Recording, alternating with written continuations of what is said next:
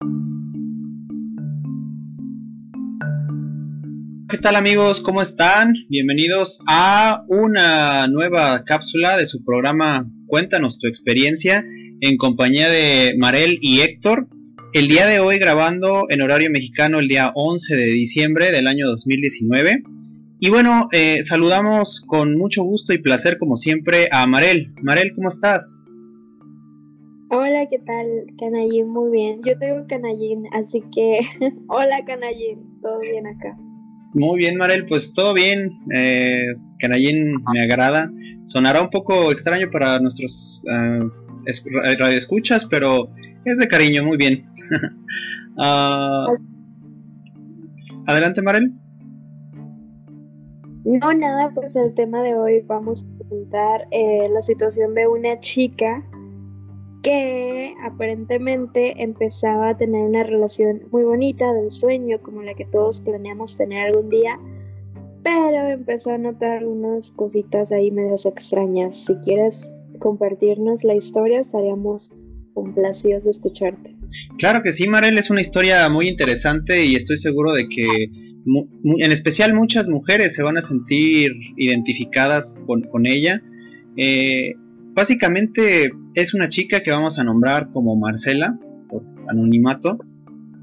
Y bueno, esta chica nos dice que hace años empezó una relación aparentemente formal con una persona, que todo iba muy bien, que este chico siempre se portó de una manera muy educada, muy caballeroso con ella, eh, muy atento, detallista, y aparentemente todo iba bien, pero alrededor de un año, año y medio después de, eso, pues empezó a, notar algunas conductas medias extrañas, sobre todo pues con versiones eh, incoherentes, situaciones un poco raras y cuenta ella que pues bueno, tras un viaje que realizó con él, eh, por ahí encontró algunas conversaciones con otras mujeres e incluso para ella dice que, que fue algo impactante darse cuenta de eso porque literal en las conversaciones se había fijado en las fechas y horas y por ejemplo encontró por ahí una en la, en la cual pues él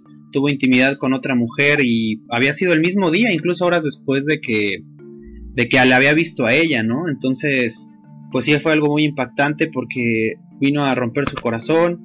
Eh, obviamente ella pensaba que era una relación exclusiva, que solo entre ellos dos, pero pues este tipo resultó ser ser un patán, ¿no? Por así decirlo.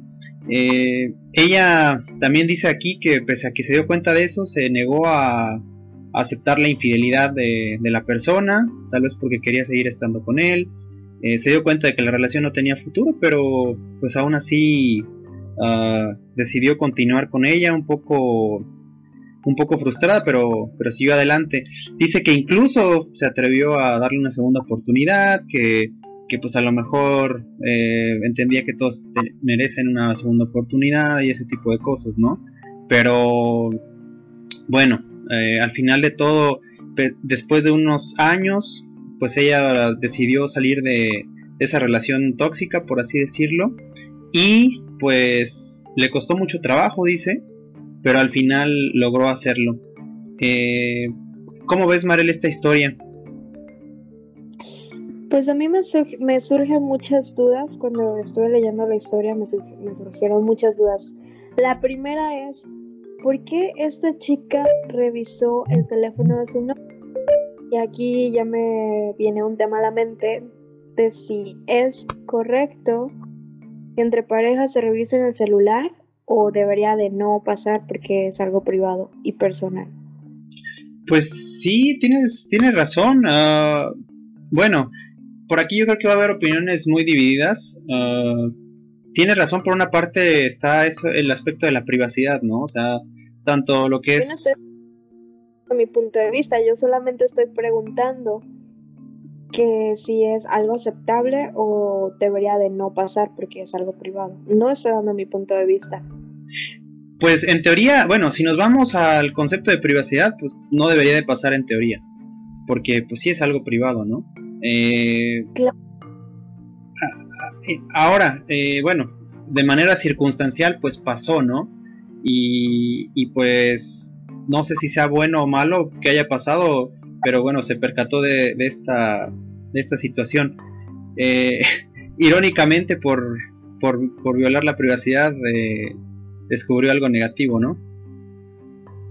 Sí, exacto, porque bien dicen que el que busca encuentra, cosa que yo no estoy muy de acuerdo con eso, con ese dicho, pero yo creo sinceramente que no está bien revisar el teléfono de tu pareja porque se supone que estás con ella o él porque le confías todo. Pero ahora si ella no lo hubiera hecho quizá nunca se hubiera enterado de su doble vida del chico, aunque ella también expresaba en su escrito que vio más señales, no fue la única, también pudo sentir que la falta de deseo sexual no era tan frecuente como al inicio eh, que había pasado semanas donde él no mostraba ningún tipo de interés íntimo en ella. Entonces, esa es una señal muy grande y no, no necesariamente tiene que invadir su privacidad para darse cuenta de que algo no está bien. Concuerdo contigo, eh, digamos que eso del celular fue nada más como, como la gota que derramó el vaso, ¿no? Por así decirlo. Pero sí, tienes razón, hay, hay conductas eh, pues que, que sí manifiestan o al menos levantan sospecha, ¿no? Acerca de, una posible infidelidad. Y, pues yo creo que también la chava como que se cegó, ¿no crees? O sea, pese a ver esas conductas, no se, no se atrevió a, a manifestarlas, a encararlas con su pareja. Eh, sí, era ella, ella, misma que no podía creer que este chico pudiera estarla engañando y no porque no fuera capaz, Siento que es más porque ella estaba viviendo así. Se sentían muy enamorados, o al menos ella. Entonces no quería como aceptar la realidad. Sí, yo creo que mm, a veces uno está metido en una relación tóxica y le da miedo salir de esa relación por dos cosas. Una, yo creo que es por miedo al síndrome de abstinencia, porque obviamente cuando terminas una relación, eh, obviamente uno está habituado a hacer ciertas cosas, ¿no? Y, y, pues pesa mucho, mucho dejarlas de, la noche a la mañana, ¿no? Es como, por ejemplo, un alcohólico que quiere dejar de, beber, pues obviamente que va a haber un periodo de tiempo en el cual pues tiene que, que recuperarse, ¿no? Si le va a costar trabajo. Y segunda, yo creo que también por miedo al cambio, ¿no crees? Así como que es que pese a que estamos mal en esto, pues a lo mejor este eh, yo ya me acostumbré y, pues ahí vamos bien que mal, no sé, algo por el estilo, ¿no crees? Así es, pero bueno, al menos pudo ella salir de eso, porque sí entiendo que muchas nunca logra salir de eso. Y llegan incluso sabiendo esa situación, llegan incluso a casarse. Y aumentan las infidelidades. Y no sé si es falta de coraje, falta de valentía, diría yo, el querer decir, no, ya estuvo bueno, déjame seguir con mi vida, mejor sola que mal acompañada, como era el dicho. Y salir de esa relación tóxica no es nada fácil, entonces al menos Marcela pudo hacerlo. Aplausos. Pues sí, es lo importante. Eh, eh, bueno, uh, vayámonos a, los casos eh, personales. Por ejemplo, ¿qué hubiera hecho Marel si, si empieza a, notar este tipo de conductas con su pareja? Bien, yo tengo un carácter muy fuerte, pienso que en, este tipo de en este tipo de situaciones cuando viene la infidelidad al caso, soy una persona muy fría cuando se trata de sospechas. No me gusta meterme en la privacidad de mi pareja, pero Sí, me gusta indagar a fondo, preguntándole directamente como personas maduras, no como investigadora, no soy perteneciente al FBI como para meterme a su perfil de Facebook o andar indagando ahí a ver qué encuentro, preguntando, seguirlo, no me obsesiono con eso.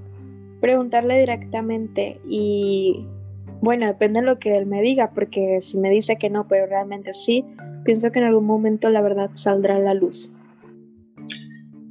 Pues sí, concuerdo mucho contigo, Marel. Eh, yo creo que ya pues a nuestra edad, no está el auditorio para saberlo, pero pues ya estamos en, nuestros 20 por ahí intermedios. Eh, a nuestra edad pues debemos, de tomar las cosas con, con, mucha madurez y pues sí afrontar de cara a cara a la persona, ¿no? Yo creo que sí es lo mejor. Para evitarse por ahí especulaciones, paranoias y demás. Y pues sí, más vale solo que mal acompañado, ¿no? O sea, ¿qué caso tienes que ir a una relación donde uno mismo se está engañando pensando que la otra persona es buena cuando en realidad es mala? Y no es sano, ¿sabes? No es sano estarte preguntando, ay, ¿será que chatea con otras mujeres? Ay, ¿será que, que por ahí tiene fotos que no debería tener? No es sano para tu mente. Si tú tienes ese tipo de dudas, es mejor que le preguntes directamente. Si él, si él no tiene nada que esconder, no te lo va a ocultar. Si te pone nervioso o ves que trata de evadir la, la conversación o te dice, a ver, tú muéstrame el tuyo y ya te muestro el mío. Entonces ya no está bien, porque para mí la privacidad es muy importante. Por eso me sacó de onda que ella dijo, bueno, pues le chequé su celular. ¿Quién hace eso? No está bien hay otros tipos de métodos que tú puedes usar para saber si él te engaña o no, pero la privacidad de una persona es muy importante. Si tú le invades, te estás haciendo daño a ti psicológicamente porque tampoco estás tranquilo, tampoco estás seguro de ti mismo. Entonces no, no se los recomiendo, no lo hagan. Respeten.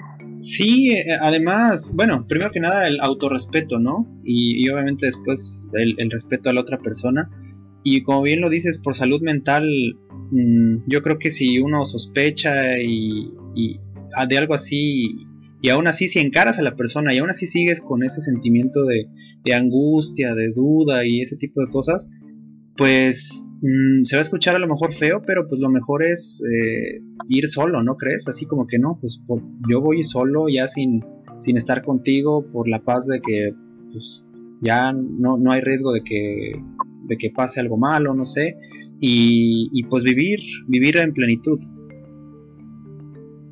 Sí, y tampoco yo no soy creyente de las segundas oportunidades, yo personalmente no. Si una persona te fue infiel, es muy probable de que lo vuelva a hacer de nuevo. No es, no estoy diciendo que todas las personas tiendan a hacerlo nuevamente, pero una persona no cambia solo porque tú vas a terminar con ella. Una persona cambia porque quiere realmente, no porque, ah, ya te descubrí, ya me hiciste enojar, ya te voy a dejar. Ah, no, no, perdóname, voy a cambiar. No, eso no pasa. Una persona quiere seguir siendo infiel, lo va a seguir siendo. Entonces, para mí, lo más sano es, ya fuimos infiel, infieles por alguna razón, pasó. Ok, cada quien sigue por su camino hasta que no quieras una relación mm, estable, entonces no, no no tienes por qué estar jugando con las personas, ¿me explico? Sí, estoy de acuerdo. Mira, eso de la segunda oportunidad, a mi parecer, eh, al menos en el tema de las infidelidades o las relaciones, para mí, igual que tú, yo, o sea, yo, yo si veo que una persona me es infiel, yo no daría una segunda oportunidad. O sea, al, menos en el plano ese de, de, las relaciones yo no lo haría, porque pues sí, literal, defrauda tu confianza. O sea, eh, cuando una persona es infiel, la verdad, ella, esa persona, antes de haber sido infiel, de, cometer el acto de infidelidad, tuvo la oportunidad de reflexionar en su mente. O sea, ella tuvo la oportunidad de elegir, ¿lo hago o no lo hago? Y al final lo, eligió hacerlo. Y eso, y eso habla mal, porque luego ponen de pretexto, ay, es que me equivoqué, perdón, pero es que, oye, ¿cómo que te equivocaste? Tuviste tiempo para pensarlo, y no lo pensaste una vez, lo pensaste varias veces, y, ya, y, y tuviste en cada una de esas veces la oportunidad de decir no, sin embargo dijiste que sí, o sea, yo creo que el, único eh, de lo que se quejan los infieles es que pues los descubrieron, porque si no los hubieran descubierto, lo, hubieran seguido haciendo sin problema. Claro, exactamente. Pues que nos queda lección. que nos queda lección la historia de esta chica para todos. Sí, Marel, eh, pues bueno, eh, ojalá que también esta experiencia y esta conversación le ayude pues a la gente que nos esté escuchando. De igual manera, pues lo seguimos a que nos sigan sintonizando. Estamos en varias eh, redes o plataformas sociales como en Spotify, estamos ya también en, Google Podcast, en, TuneIn, por ahí que nos sintonicen. Sigan nuestra página oficial de Facebook también se llama Cuéntanos tu experiencia para que le den like y ahí están los enlaces para que escuchen nuestras cápsulas en Spotify. Grandioso, aquí los esperamos, chicos. El próximo miércoles o jueves por aquí nos vemos. Muy bien. Y pues Marel, una vez más, muchísimas gracias por tu sabiduría eh, desde tierras lejanas y pues por tu armoniosa y melodiosa voz también.